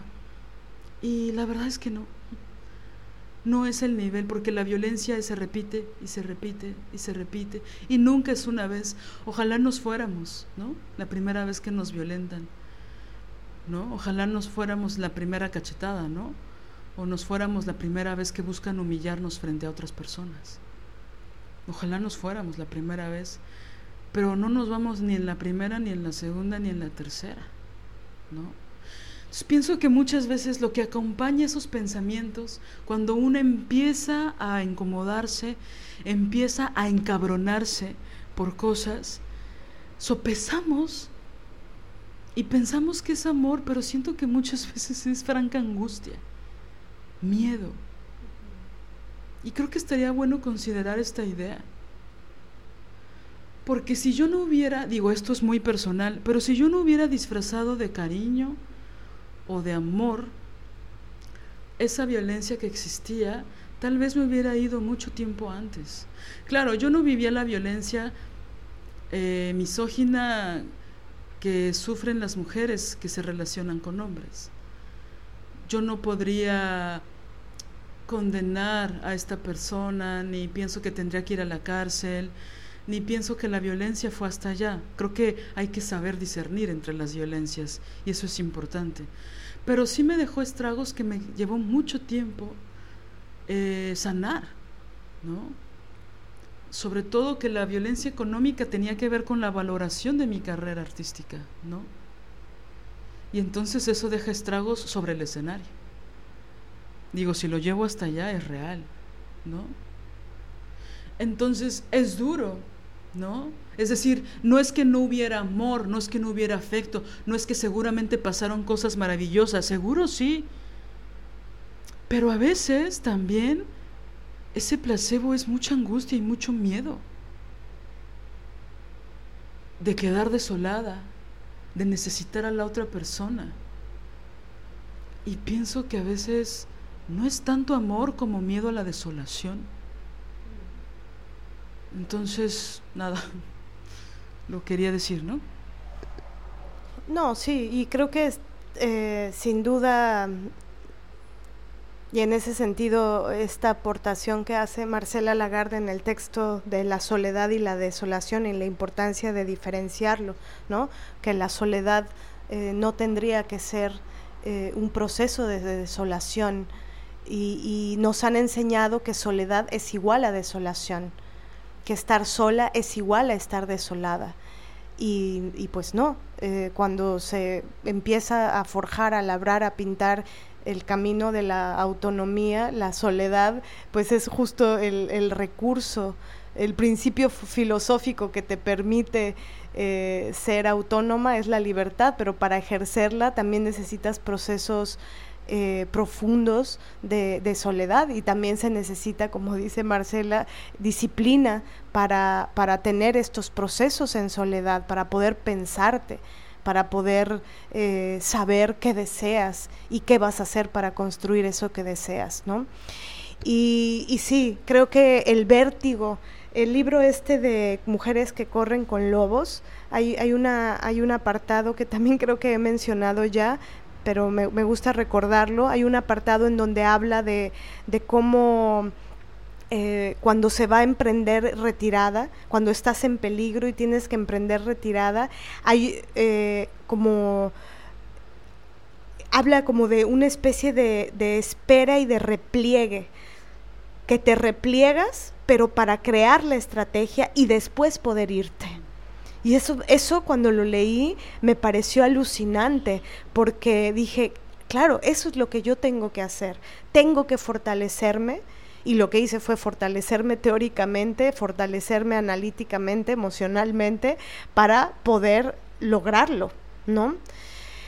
Em, y por supuesto el, vértigo que da la vez que decidí separarme, en esa última, la vez que lo caché en una mentira, aparte de la manera más burda y vulgar, este, que me enteré y tal, eh, esa noche en donde él se dio cuenta que yo me había dado cuenta de que me había mentido.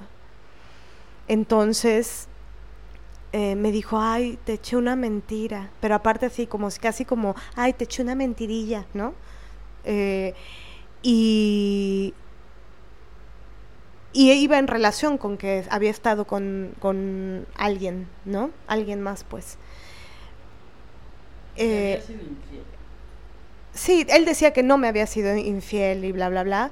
Eh, pero, pero bueno, construyó toda una mentira para y llegó a la casa diciendo que había estado este varado y que no pasaba el metrobús y que, ahí se le habían ido cuatro horas, pero en realidad estaba con una chica, ¿no? Y mm, cuando me reveló, porque él se dio cuenta que yo ya lo sabía, eh, le dije, bueno, pues ya, ya, hasta aquí, ¿no? Y esa noche eh, decidí irme, no pasar esa noche ahí. Le hablé a una amiga y le dije, voy para allá. Pedí un taxi, me fui. Pero al otro día tuve que regresar a hacer mi maleta. Y justo yo estaba, hice mi maleta. El güey literal me vio viendo. él no me hizo la maleta como, como como vimos en una serie que estamos analizando y criticando a la vez, este, me vio como hacía la maleta, ¿no? Em, pero, y después él se fue, se tuvo que ir a no sé qué, y tuve un ataque de vértigo. Y me acuerdo que le hablé a mi mamá, estaba en una crisis, y le dije, ma, siento un abismo. O sea, siento no, no le dije un abismo, le dije, estoy muy mal, siento mucho miedo. Y me dijo, calma, es, es, es vértigo, solo es vértigo, porque ya te vas a ir. Respira, respira. Y me dio un consejo súper bueno. Me dijo, quédate, esta noche quédate. Ahorita estás mal. O sea, que te vayas ahorita, es de noche, este, duerme ahí, tómate un té, duérmete y al otro día terminas de hacer tu maleta y te mudas. Y eso fue lo que hice. Pero ese, ese, ese pensar, porque el vértigo que da, da vértigo con las alturas. Es que piensas que, que, te vas a caer y que te vas a romper toda en esa caída.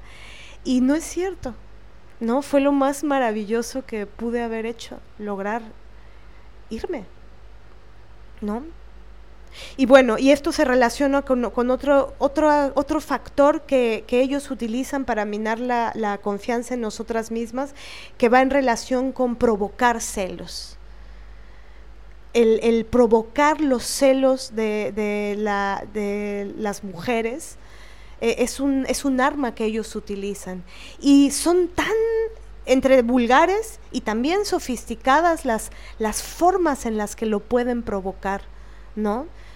Por ejemplo, recuerdo una, estrené una obra que era muy importante para mí, Antígona, en un teatro que era muy chido, era la primera vez que actuaba ahí, y salí, em, o sea, em, ya terminó la función y salí a, ver a, los que estaban ahí invitados al estreno, y había una, eh, estaba yo con, con mi madrina, eh, y él estaba ahí, se acercó, como que me dio ahí un abracillo, este blandengue como los que solía dar, y estaba una compañera junto, una escenógrafa. Y él lo que empezó a hacer, la acción concreta que empezó a hacer es que yo estaba hablando, como contándoles cómo me fue en la función, y él recargó su cabeza en el hombro de ella, así como súper tierno, y toda mi plática de cómo me había sentido en la función, él estuvo recostado en ella. Como diría mi amiga, mi gran amiga Cecilia, es un sociópata. ¿Qué, qué, qué? ¿Y, ¿Y la amiga escenógrafa qué hacía? Pues la verdad es que estaba incómoda también. No, dijo. Pues no, no se quitó, porque es justo los hipócritas encantadores suelen, suelen engañar. Usan sus, encantos. Usan sus encantos este, coloquiales para, para, mm, para hacerles creer que pues son divinos y que solo está siendo tierno. Y claro, a los ojos de todo el mundo, ay, pero si solo se recostó en su hombro. Pero, pero no, hay saña ahí. Hay que aprender a leerlo. Y, y luego hay mucho miedo. E, el mote de es celosa, le huimos a él, ¿no? Nadie se debe enterar de que algo nos produce celos. Una vez yo llegué con mi analista diciendo es que no, los celos es algo que hay que extirpar, ¿no? Hay que erradicarlo, porque aparte como feminista, pues cómo se te va a ocurrir este eh, que, tengas un mínimo celito por ahí. Entonces yo llegué argumentando a mi sesión de análisis que no podía sentir celos y me dijo, ¿y por qué no? ¿Y por qué chingados no puedes tener celos? Si la persona con la que tienes un acuerdo determinado se está portando ojete, vaya, los bebés de un año pueden sentir eso. Sentir que están siendo abandonados, sentir que no tienen atención, sentir eh, que los dejan por alguien más y le voltean la carita a la mamá, ¿no? Es decir, los celos no es que sea, no solamente es un constructo este, social en el cual tal, tal, tal, tal, tal, no. Es, es, es, es un, es, un, es una emoción humana. ¿Qué hubiera pasado si hubiera sido al revés?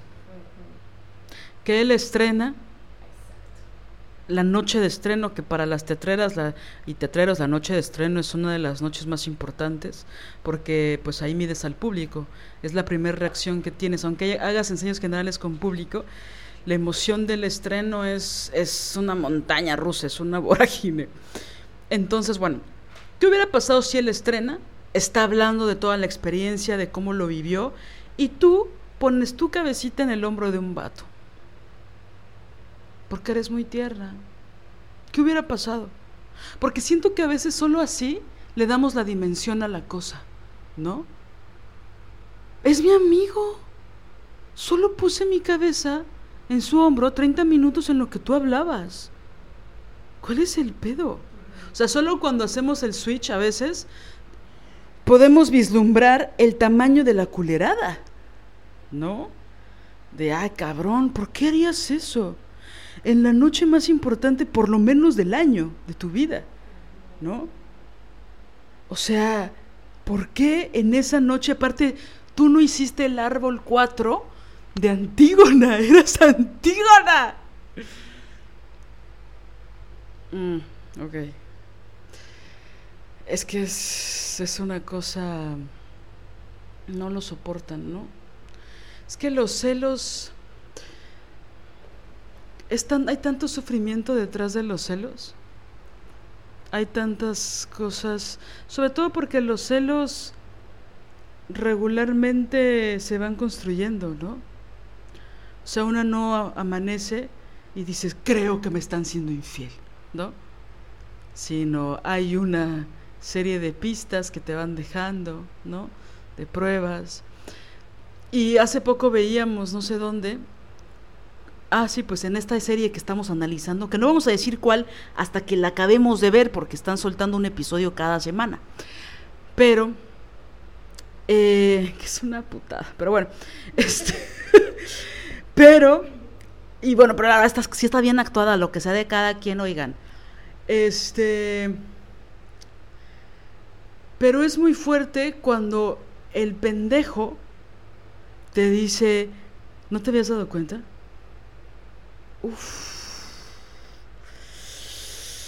No, porque aparte de todo, aparte de que eres la cornuda, eres pendeja porque no te habías dado cuenta.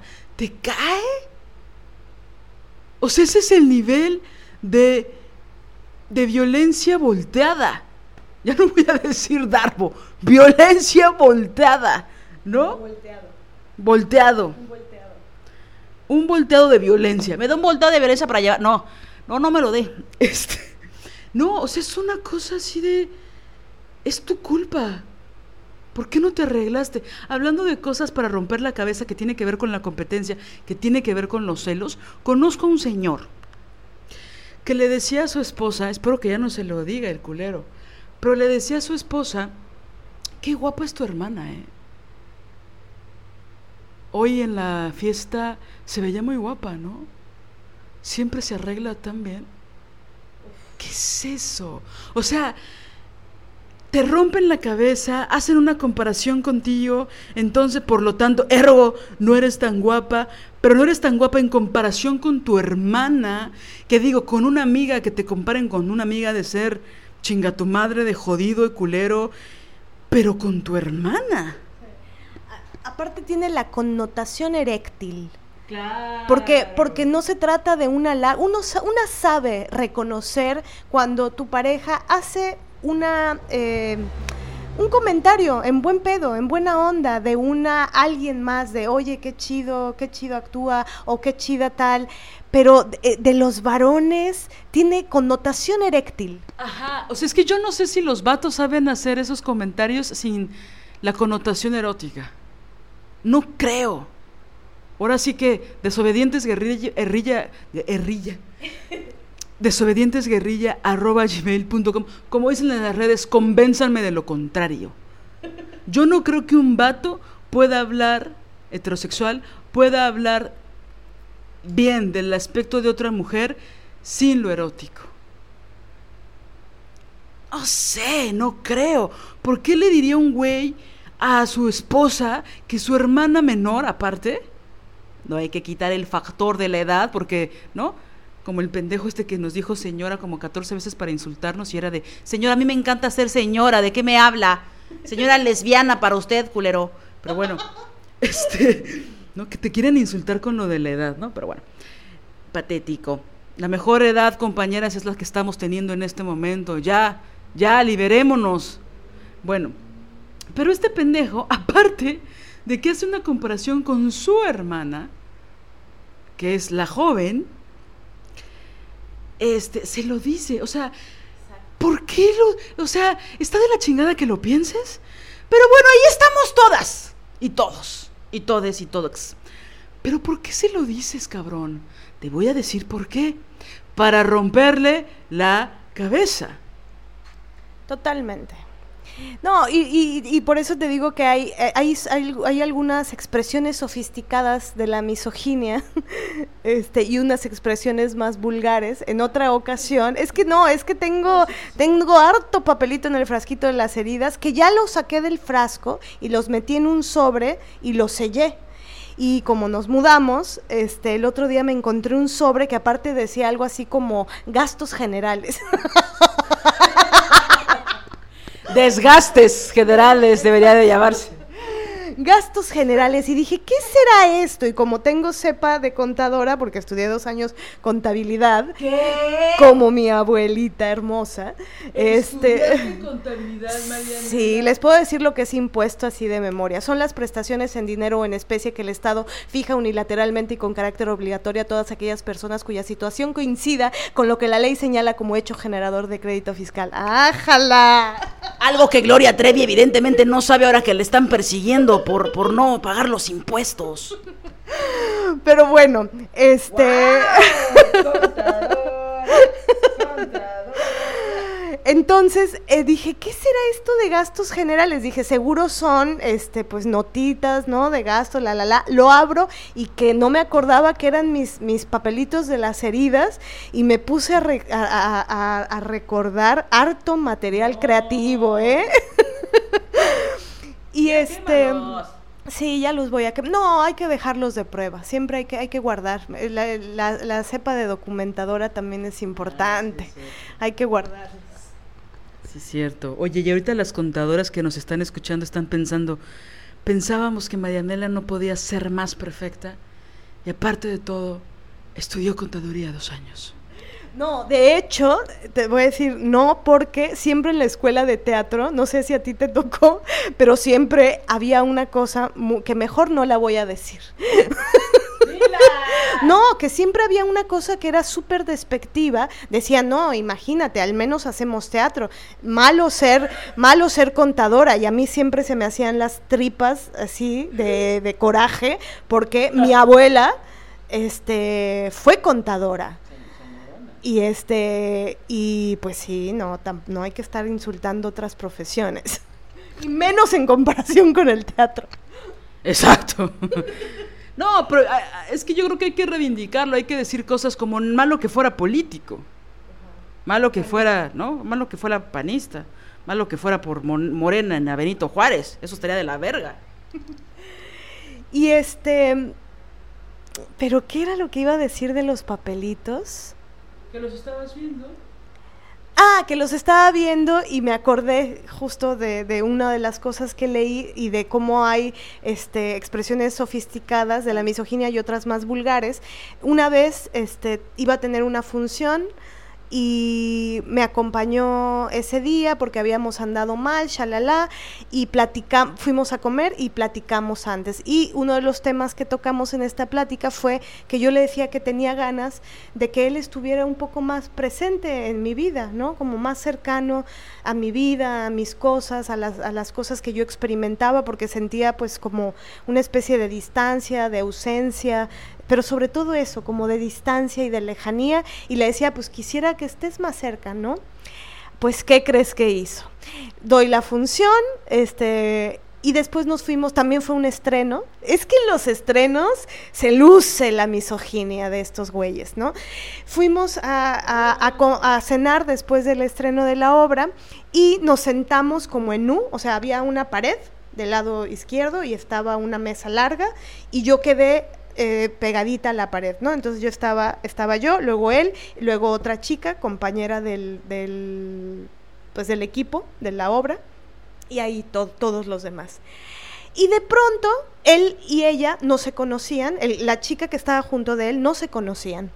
Entonces estábamos platicando, este, estábamos hablando de diversos temas, ta, ta, ta, y eh, él empezó a hacer una cosa que era que yo les, como estaba yo hasta la esquina, pues me costaba un poco de trabajo comunicarme con los demás, pero estaba contándoles algo. Y él jugando, bromeando, porque ay, cómo es divertido, ¿no? Este, él empezó a hacer como que me tapaba.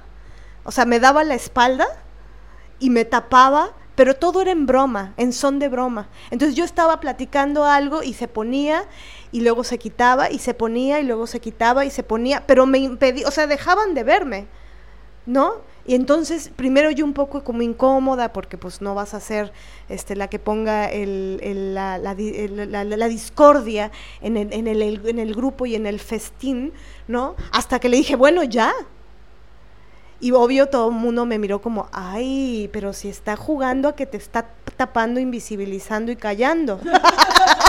¿No? Está jugando a que te oye, que te quiere anular, te relajas, che feminazi. Exacto, así, justo así. Y entonces, bueno, eso fue lo primero que pasó en esa cena. Y luego ya yo estaba tomándome... Me... hubieras hecho eso? Claro, que entonces yo me paro para taparlo cuando él está hablando con el equipo de, con su equipo de trabajo. Bueno, ok. Eh, me estaba tomando mi chelita, todo bien, y de pronto la chica que estaba junto de él le empieza a hacer cosquillas, ¿no? Así, cosquillas, cosquillas, cosquillas, cosquillas, cosquillas, y ja, ja, ja, ja, ja a la chica que no, la chica que no conocía le empezó a hacer cosquillas a él. ¿Por? Exactamente. Lo mismo pensé, por, o sea, como que por qué, este, pues si no, si no se conocen, ¿no? Si es mi compañera, o sea, cómo, cómo, cómo, cómo se llegó, como que me faltaron, me faltaban temas en, la, en, la, historia. ¿Cómo, qué, acciones no vi o qué pasó antes para llegar a la acción de las cosquillas? La verdad yo estaba tan agotada de haber dado función y, y me pareció tan burda la situación, de neta, en el día de mi estreno, después de haberme estado tape y tape cuando yo estaba hablando, este, esta chica te está haciendo cosquillas, pero yo dije, algo pasó antes.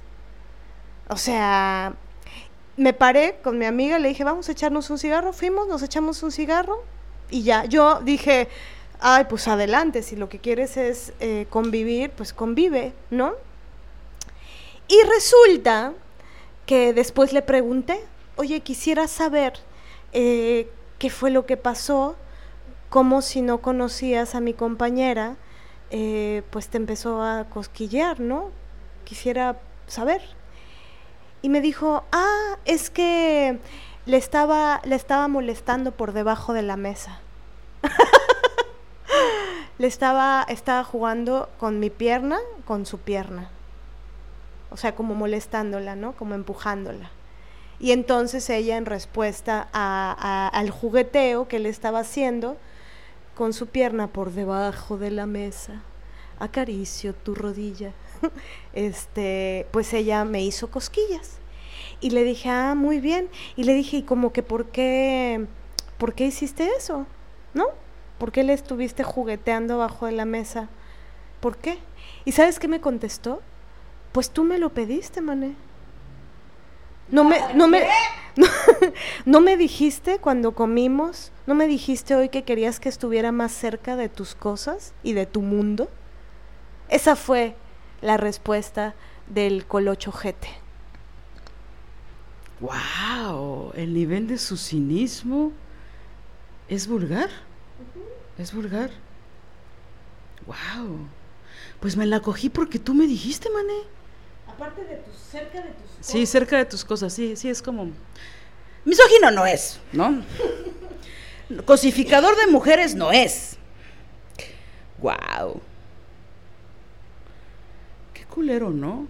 Y bueno, ya en otro episodio hablaremos de las cosas que te robó artísticas y que ahora está estrenando. Bueno. Oigan, pues nos tenemos que despedir con esta anécdota horrorosa de este pobre pendejo. Y ahorita tuve una idea, porque, bueno, nos tenemos que ir en primer lugar porque pues tenemos que dejar de hablar de este imbécil e irnos a coger Marianela y yo.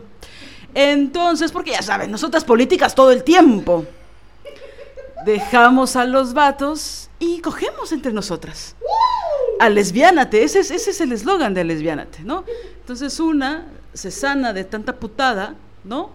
De voy a coquetear con la otra en tu cara para que te rompa la cabeza el día de tu estreno. Fíjate que eso de los estrenos sí es muy común. de violentar a las personas que van a estrenar. Lo he visto, uh, ¿no? Te voy a destrozar el día que es tu día. Te voy a destrozar, ¿no? No importa lo maravillosa que seas o, o cuando el estreno no sale bien, se encargan muy biográficamente o no sé cómo decirlo, muy accurate, muy exactamente para decirte todo lo malo que estuvo tu estreno.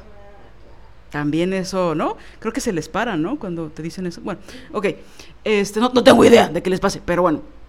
Eh, pero Oigan, ya aléjense de estos machines, ya en serio.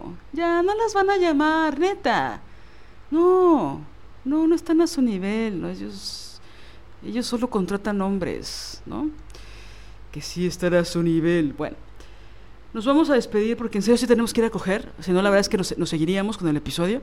Pero esperemos que el próximo martes se encuentren con nuestras voces, voces, voces, voces, voces, voces.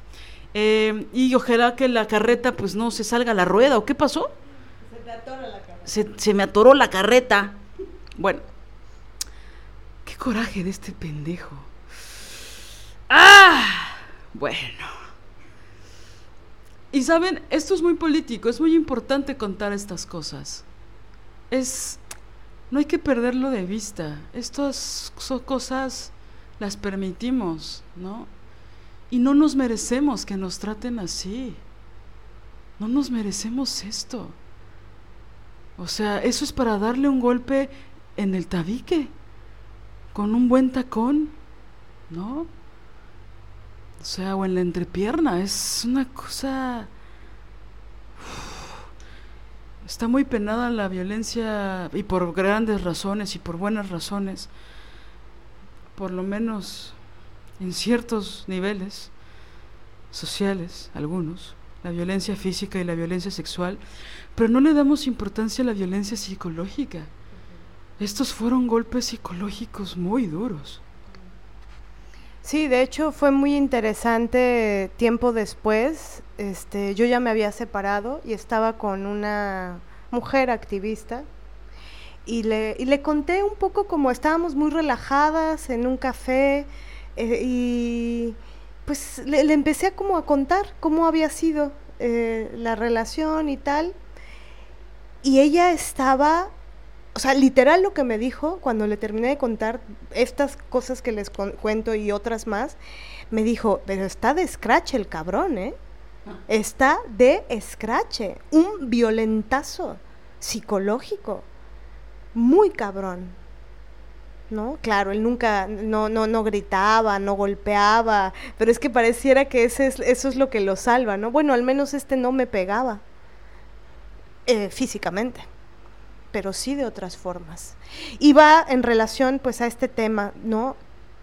En realidad somos nosotras las culpables y las responsables, las 100% responsables de, de, tener lesionada la confianza en nosotras mismas? Por supuesto que no.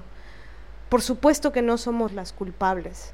Por supuesto que estos señores misóginos se encargan diario, ¿no? De hacer una cosita, una vulgar, una sofisticada, una vulgar, ahí se la van campechaneando y, y hacen y dicen cosas eh, que son brutales. Y es importante, pues eso, ir haciendo el papelito de las heridas para tener claro el, el panorama de su misoginia, ¿no? Y que no se nos olvide.